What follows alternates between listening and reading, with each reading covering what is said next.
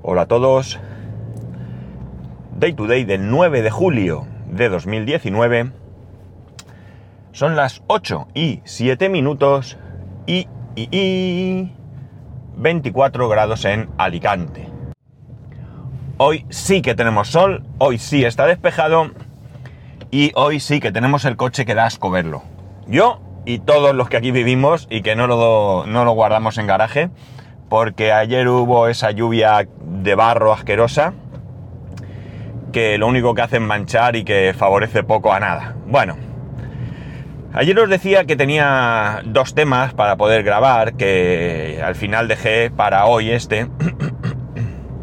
y este viene, deriva del podcast Bala Extra, del episodio del viernes pasado, del Bala Extra de Pedro Sánchez, de AV Podcast, donde allí nos hablaba de su, de su labor como, como trabajador social y a un poco también nos explicaba cómo funcionan los servicios sociales eh, de los que él depende o de los que para los que él trabaja, ¿no? Esto me hizo darle unas cuantas vueltas y he querido traer aquí otro punto de vista. El punto de vista que nos da él es el punto de vista de un trabajador social de una comunidad autónoma determinada, el País Vasco. Y yo quiero traeros aquí el punto de vista de un ciudadano eh, de otra comunidad autónoma, en este caso la comunidad valenciana. Porque todo esto son competencias que están cedidas por el Estado y que no funcionan igual como otras muchas cosas en según qué comunidad autónoma. A mí me gusta mi ciudad, me gusta donde vivo, eh, reconozco sus carencias, pero no deja de ser una, comunidad que vive básicamente el turismo, aunque tenemos otras cosas en según qué zonas, desde luego en, la zona más eh, cercana al litoral, evidentemente el turismo diría que es la forma de vida mm, o la dependencia más importante de cualquier casi negocio, ¿no? Y aquí nos va mucho el rollete del pan y circo, ¿no? Aunque en general a los políticos les va el rollete de pan y circo, aquí yo creo que eh, mm, todavía más. Y ojo, que no es solamente un partido, son todos los partidos. ¿eh? Todos los partidos que han ido gobernando la comunidad han hecho muchas cosas en plan, eh, pues eso, pan y circo, y aunque algunas han podido trabajar un poco más en un sentido o en otro, eh, me refiero a hacer alguna cosa más social o lo que sea, pero tampoco os creáis que se han visto resultados, resultados importantes al menos. Bien, vamos allá.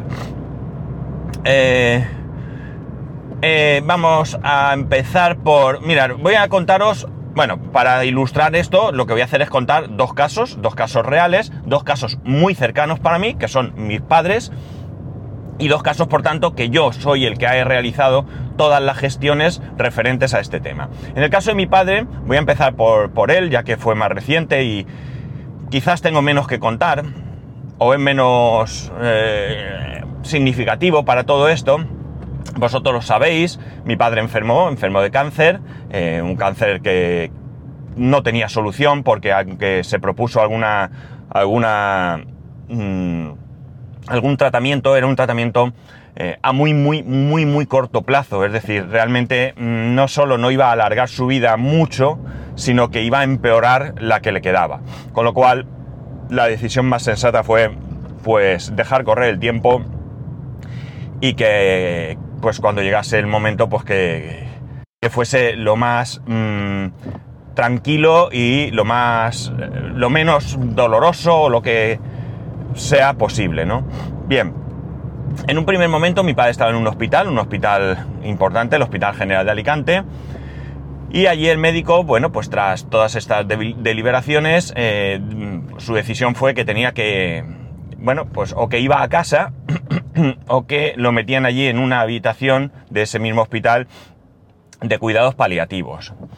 Eh, ninguna de las dos opciones era buena porque la opción de llevarlo a casa para nosotros era muy compleja, porque mi padre requería de atención 24 horas. No es que hubiese que estar allí sentado a su lado, pero mi padre requirió hasta el final de sus días ayuda para todo. para todo. Mi padre ya no se levantó nunca más de la cama, con lo cual, pues haceros una idea de todo. Había que lavarlo allí, afeitarlo allí, eh, se hacía sus cosas en un pañal, había que llevarle la comida, la cena, el desayuno. Bueno, una complicación que evidentemente con dinero se podía solucionar, pero no, no, no era posible. La segunda o la otra solución, que era eh, que se quedase allí en una habitación de cuidados paliativos, tampoco era muy buena porque hay muy poquitas habitaciones y a mí me da la impresión, esto no es que me lo dijeran, pero por lo que allí vi, que esas habitaciones estaban más orientadas a personas eh, que requerían cuidados paliativos y que tenían muy poquito, muy poquito tiempo, ¿no? Eh, ya no meses, sino quizás días o semanas, muy poquitas semanas, ¿no? Y por tanto, pues tampoco era porque a mi padre se le preveía algunos meses, ¿no? De hecho, eh, el médico calculó, ya sé que no es una ciencia exacta y yo así se lo dije al médico cuando se lo pregunté, unos tres meses y mi padre vivió siete meses. La otra opción era una residencia, pero tampoco era económicamente posible. Entonces, aparte que a mí la opción residencia me gustaba regular en ese momento porque yo no sabía cuáles iban a ser las necesidades de mi padre. Mi padre podría requerir eh, medicamentos por dolor o lo que sea y para mí era mucho mejor que estuviese en un hospital, ¿no? O en, un hospital dedicado a ello, ¿no? Al final el médico hizo lo que tuviese que hacer y mi padre fue eh, a un hospital, que ya os lo he comentado aquí muchas veces, mm, un hospital dedicado a estos menesteres, es decir, personas que necesitan cuidados paliativos, enfermos crónicos, eh, ¿qué más había allí? Mm, bueno, no recuerdo, pero digamos que estando allí, si te tienen que operar, te tienen que llevar a otro sitio. No hay quirófanos, sí que hay, evidentemente, eh, máquinas donde hacerte una radiografía o una, ecografía o cosas así, pero no mucho más, ¿vale? Eh, son habitaciones además individuales, es decir, está, la verdad, francamente, muy, muy bien. Incluso, fijaos, la comida, dentro de lo que cabe, eh, estaba bastante, bastante bien. Mi hermano ahora, sabéis, está ingresado y se queja mucho del tipo de comida que le ponen.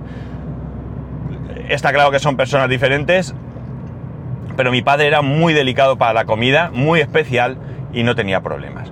Durante este tiempo hubo un momento en el que, claro, ante el, eh, tiempo que se alargaba todo esto, pues un poco se puso sobre la mesa la idea de sacar de allí a mi padre. Entonces yo a la doctora le, expliqué la misma situación, es decir, que era una dificultad muy grande para nosotros eh, tener que ser quien lo cuidásemos y que evidentemente mi padre cada vez iba a estar peor y iba a necesitar más eh, esos cuidados. La cuestión es que hubo un repunte de necesidades allí, pero un repunte de necesidades que tal cual vino eh, desapareció porque lamentablemente, bueno, para mi padre fue, me sabe mal decir bueno, porque eh, fue a base de que, eh, bueno, pues fallecieron algunas personas, se quedaron habitaciones libres y se pudieron cubrir esas necesidades, ¿no? Pero en todo este tiempo yo me vi bastante desamparado, ¿no? Porque mi experiencia anterior, mi experiencia con mi madre, me indicaba que si allí no podían tener a mi padre, la otra solución era tenerlo en casa sin ningún tipo de ayuda. Y me preocupaba mucho, me preocupaba mucho por él. No porque yo tuviese que estar más o menos tiempo, sino porque mm, yo sabía que no iba a estar eh, cuidado de la misma manera, ¿no? No iba a ser un, una atención, eh, mm, bueno, pues la que una persona con una enfermedad requería.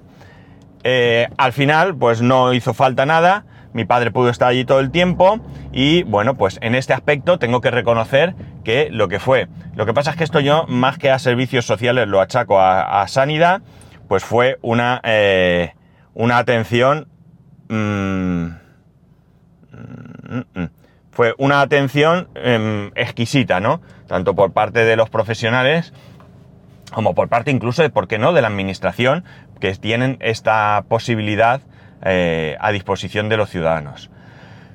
Pero ya digo, yo eh, cuando mi padre estaba allí intenté localizar una residencia, una residencia que se pudiera pagar, una residencia sobre todo que tuviese las necesidades que, que, en este caso eran imprescindibles y no pude, no fui capaz de encontrar nada, ¿no? También es cierto que no fue una búsqueda muy profunda porque esto fueron un par de crisis, ¿no? Y luego se, como digo, se solucionaron y mi padre pues estuvo allí hasta el final, ¿no? Ya digo, con una atención exquisita, por un parte de un personal que pese al carácter eh, gruñón y tal de mi padre, pues eh, lo atendieron con, con todo, bueno, pues con todo, cubriendo todas las necesidades. En el caso de mi madre la cosa mucho, mucho, eh, mucho más, eh, mucho, o sea, a ver si lo digo, eh, fue diferente, ¿no? Fue totalmente diferente, eso es, porque mucho más diferente suena feo. la cuestión es que, bueno, mi madre era diabética y la diabética, la diabetes es una enfermedad que no le damos a veces mucha importancia por desconocimiento y pensamos, ah, eso es que tienes el azúcar. Con tener cuidado, ya está, con no comer bollos lo tienes solucionado y es mucho más complejo porque entre otras cosas mm, es una enfermedad, eh, en alguna ocasión me han dicho que le llamaban la muerte silenciosa o algo así, ¿no? Porque la diabetes es una enfermedad que no se manifiesta. O sea, no es, ay, me duele aquí, ay, me estoy mareado, ay, no puedo, estoy cansado, no. La diabetes es una enfermedad que está ahí, que te va eh, dañando Mm, diferentes órganos y que tú no te enteras si no es por un análisis de sangre. Por tanto, aquellos que nunca van al médico, haces una revisión, eh, bueno, pues pueden encontrarse con este problema. Quizás el problema de mi madre fue ese, que teniendo antecedentes, pues no se preocupó lo suficiente. Y se encontró un momento en el que, bueno, pues mi madre tenía riñones, hígado, corazón afectados, se quedó ciega, eh, eh, no se podía levantar de la cama. Bueno, la verdad es que una vida bastante, bastante mm, triste, por no decir otra cosa aquí, ¿no?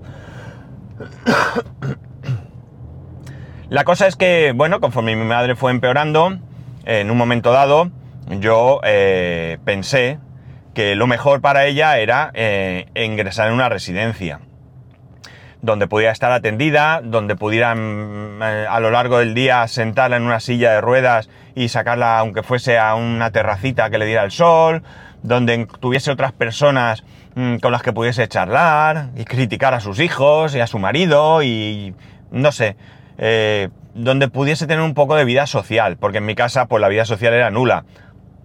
Eh, quitando las visitas que íbamos haciendo nosotros, ya fuese porque las visitas entre semana que íbamos a verla o, lo que fuese, y los fines de semana cuando éramos nosotros quienes íbamos a, atenderla, ¿no? la cosa es que, eh, bueno, pues eh, yo todo esto lo gestioné a través de los, de los servicios sociales. Tengo que decir que la trabajadora social que, me atendió, bueno, mm, tenía clarísimo, clarísimo que, era prioritario. De hecho, la cuestión de la residencia yo no la llegué a proponer. O sea, mi intención era proponerla, pero ella fue la que la puso sobre la mesa inmediatamente. Tu madre necesita una residencia. Y entonces se hizo toda la gestión. Anteriormente yo hice todas las gestiones para que mi madre tuviese, eh, cumpliese los requisitos Mm, necesarios para entrar dentro de este, no sé, programa, ¿queréis llamarlo? Pues programa. Mm, que eran eh, reconocerle una minusvalía. Mi madre tenía una, reconocía una minusvalía del 79%, 79%, y además tenía concedida la dependencia. Eh, la calificación concreta era gran dependencia, porque mi padre también le gestioné la dependencia, pero no era tan, tan elevada, ¿no? Era menos porque mi padre se fue quedando ciego también a causa del, glaucoma. La cosa es que teniendo gran dependencia, es decir, que necesitaba ayuda para todo, para todo, ¿eh? Y una minusvalía del 79%, se realizó toda esas eh, papeleo para solicitar esa residencia unos fácil 3-4 años antes de fallecer mi madre. Y mi madre falleció sin tener siquiera una respuesta al respecto. Ni siquiera tuvo una respuesta al respecto. Cuando nos preguntaron dónde queríamos la residencia, yo les dije que, hombre, em, básicamente nos interesaba más tenerla cerca, si era posible en la misma ciudad o en alguno de los pueblos pegados a la ciudad, bien, pero que si tenía que estar a 60 kilómetros, pues tendríamos que hacer ese recorrido para ir a verla. Vale, casi me dan por detrás. Que la cuestión no era nuestra comodidad, sino su comodidad. Y que por tanto estábamos dispuestos a que la atendiesen en cualquier sitio eh, de la provincia. mm, nunca, nunca llegó ningún tipo de ayuda. Nunca, jamás. Nunca llegó una simple propuesta de no puede estar en una residencia, pero vamos a, tratar de que una persona vaya a casa a ayudarla.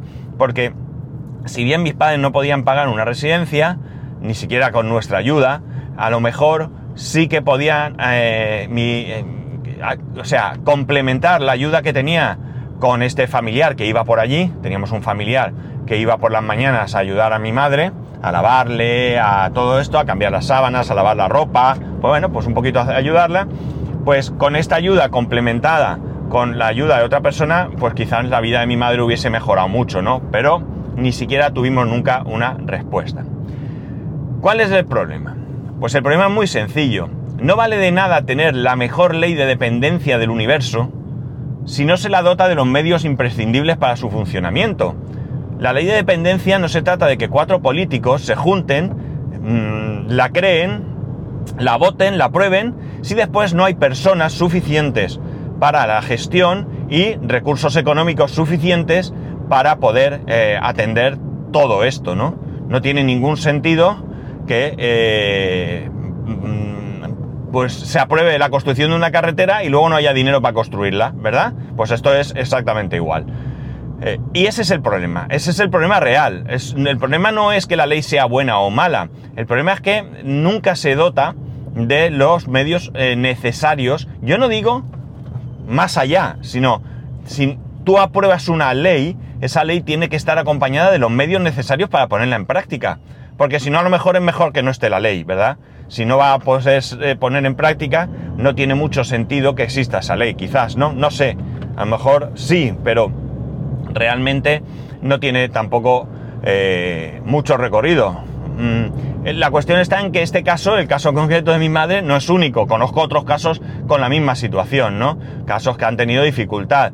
Casos en los que sí que han conseguido una residencia en otra población, pero eh, después de mucho batallar, de mucho pelear, de muchos mm, años de, de estar esperando, ¿no?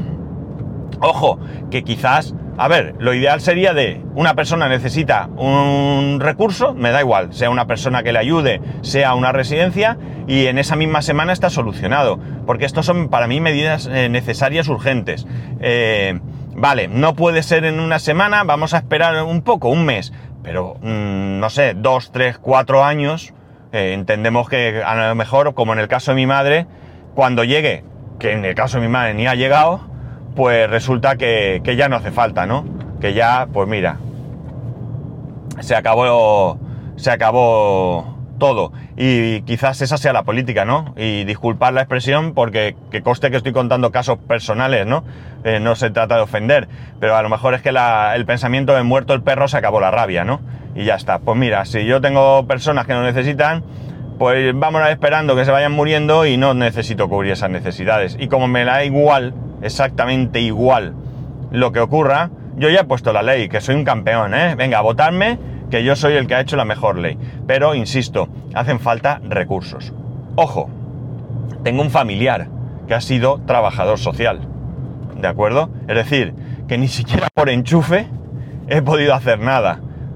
A lo mejor por enchufe se pueden hacer cosas, pero mmm, de manera deshonesta, y no ha sido nuestro caso, ¿no? no se ha podido hacer nada para que, eh, bueno, pues mi madre tuviese una eh, vida más confortable, una vida mejor de la que nosotros pudimos darle, que hicimos pues lo que buenamente podíamos, eh, porque, pues eso, simplemente no es que no haya una ley de dependencia adecuada, sino que no hay medios, no hay recursos, no hay dinero para cubrir todas estas necesidades que tenemos. Claro, esto, mm, y perdona la expresión, acojona. Esto acojona porque eh, aquí estamos los que vamos detrás. ¿Qué pasará conmigo en un futuro? Yo no me gustaría que mi familia tuviese que, que padecer las consecuencias de mis necesidades. No, es que la familia está para eso. Mm, bueno, no. Desde luego cuando te toca lo haces y lo haces porque no porque sea tu obligación, sino porque lo tienes que hacer, es, son tus padres, son tus abuelos, o tu marido, tu mujer, y lo haces porque lo sientes que lo tienes que hacer, tienes que ayudarle, ¿no?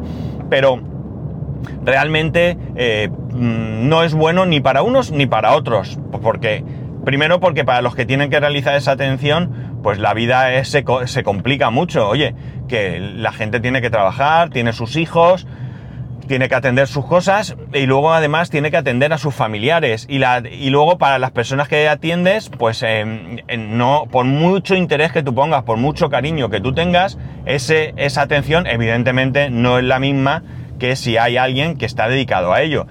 Ya sea, como digo, una persona que vaya a tu casa pues una, dos veces al día a asearte o ayudar a asearte o a sentarte y darte un paseo por la calle o lo que sea, eh, o ya bien sea en una residencia donde tú puedas estar atendido como, como, necesitas, ¿no? Cualquier acción eh, siempre va a ser mucho mejor por profesionales eh, que por que, lo que tú puedas hacer en casa, porque digo, mm, no es lo mismo que sea tu trabajo y te dediques a ello las horas que correspondan, que tengas que compatibilizar esos cuidados con tus obligaciones diarias. Mm, para mí es una grandísima decepción el tema de la dependencia, especialmente la dependencia en la comunidad valenciana. Para mí es una decepción, porque lo he vivido, esto, yo insisto, esto no es... Eh, me han dicho que es que tal, es que me han contado un caso, no, en mi caso personal, ¿eh? yo lo moví, yo moví todo esto, yo fui a, tuve, que pedir permiso en el trabajo en varias ocasiones para ir a uno, a otro lado, pedir esto, rellenar papeles, llevar a mi madre a que, bueno, que, al final mm, casi, digo casi porque hay otras cosas que se podían hacer de otra manera, pero son necesarias. Si mi madre tiene que pasar a un tribunal médico o una persona tiene que pasar a un tribunal médico para que le para que le concedan una minusvalía, es evidente que tienes que ir al médico, no, no puede ser telemático, ¿no? Pero eh, bueno, mucha burocracia eh, inútil, inútil porque el resultado fue eh, nulo y ya está. En otros muchos casos, mm, porque un trabajador social no solamente se va a quedar en esto, y ojo, yo no estoy criticando a los trabajadores sociales, ¿eh? que quede claro que estoy seguro que hacen el mejor trabajo posible con los medios que tienen, estoy segurísimo, pero los medios que tienen son los que son, ¿no? Pero los servicios sociales, mejor dicho, también tienen otras tareas y tienen, ayudar, eh, tienen que también ayudar a personas necesitadas. Pues los casos que conozco a mi alrededor, mm, las ayudas han venido por otro lado, no han venido por los servicios públicos, sino por Cáritas y, todo esto. O sea, ni siquiera han recibido nada. Que este puede ser el caso concreto de la comunidad valenciana. Cuidado, que quiero que quede claro que desconozco absolutamente cómo funcionan el resto, quitando, excepto, quizás quitando un poco el caso del País Bajo, que nos lo explicó Pedro, y que parece que allí eh, pues también habrá pan y circo, pero que parece que un poquito ese circo eh, es atender un poco mejor a los ciudadanos, ¿no? Por lo menos, mira, eso que se llevan eh, bien gestionado. Pero aquí, ya digo yo, que es un desastre, es un desastre. En fin, que mi madre, eh, el día que yo hablé con ella y le dije, se lo dije con un poco de miedo, no miedo, sino con un poco de... Mm, no sé cómo llamarlo. mal sabor de boca o... Quizás un poco de más de culpabilidad Mm, porque yo estoy convencido, estaba entonces y hoy sigo estando convencido, que mi madre hubiera tenido mucho mejor vida estando en una residencia que estando en casa. Evidentemente una residencia donde fuesen honestos también y tratasen a las personas correctamente y demás. Pero me daba un poco de apuro el que ella pensara que yo me quería quitar el problema de encima, ¿no? Y no era eso. Y entonces yo llegué y le dije, es que recuerdo la conversación, ella estaba hospitalizada, yo me acerqué y le dije así, mamá, ¿tú irías a una residencia? Bueno, pues ella solo dijo sí, pero la contundencia con la que dijo ese sí es increíblemente, eh, vamos, no, fuera de toda duda, fuera de toda duda. O sea, esto no es aquello de, sí, bueno, si no hay otro remedio. No, no, no. Dijo sí, rotundo, claro. O sea, ella sabía también perfectamente que en una residencia iba a estar mucho mejor atendida de lo que se podía hacer en casa. En fin, no voy a extenderme más, pero me quería dar este punto de vista porque es algo que me ha tocado muy de cerca, es algo que hemos sufrido, más bien hemos sufrido su carencia. Eh, no hace mucho una persona que conozco también estuvo en algo similar con su madre, eh, en este caso no llegó porque su madre falleció antes de todo el proceso, pero sí que eh, nos contaba todas las dificultades con las que se estaba encontrando para poder buscar una buena atención para su madre, también era su madre, y la verdad es que mm, eh, no es un caso aislado el mío, ¿no? Es un caso generalizado. Es triste porque yo pienso que hay cosas en las que la inversión pública eh, no creo que lleve a ninguna discusión. Mm, evidentemente hay eh, por ahí, como digo yo, cabestros, es decir, gente que va a quejarse de todo, pero yo creo que si cualquier partido político, cualquiera, ¿eh? de cualquier color, que esté gobernando, eh, realiza una fuerte inversión en sanidad, en dependencia, mm, en servicios sociales en general, eh, no creo que haya nadie. Sí, siempre habrá el que diga que ya estamos dando dinero a los inmigrantes. Pues bueno, pues mm, ¿qué vamos a hacer, no? Pero en cualquier caso, eh, las cosas se pueden regular. Eh, Pedro precisamente contaba cómo lo han regulado en el País Vasco para que no haya pues efecto llamada y todo esto.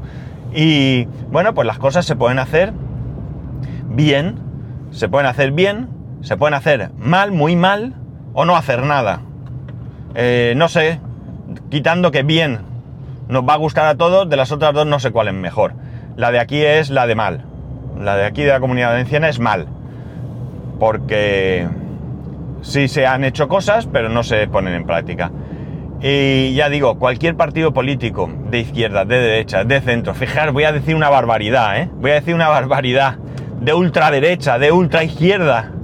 Me da exactamente igual que haga una gran inversión de mis impuestos, de mis impuestos para estos temas, desde luego no va a tener mi crítica en ningún momento, ni mi oposición. Todo lo contrario, va a tener mi felicitación. Luego en otros temas estaremos o no de acuerdo, pero desde luego en estos temas creo que es importante la inversión y creo que, ya que a mí me exigen, creo que razonablemente hacer un esfuerzo para mantener eh, el Estado, eh, pues yo creo que esto debe ser un mantenimiento de lo que realmente eh, nos hace falta a los ciudadanos y dejarnos de pan y circo que, bueno, el, circo está muy bien, el pan es imprescindible, desde luego, pero eh, a lo mejor necesitamos menos circo y más ayudas.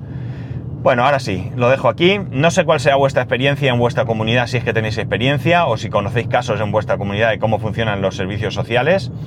Insisto, esto no es un ataque contra el personal de los servicios sociales, porque yo he sido perfectamente atendido con interés por todas aquellas personas que, con las que he tratado, pero si no hay medios, no hay medios. Ya sabéis que podéis escribirme a arroba spascual, spascual arroba spascual.es, spascual.es barra contacto para el resto de métodos de contacto. Un saludo y nos escuchamos mañana.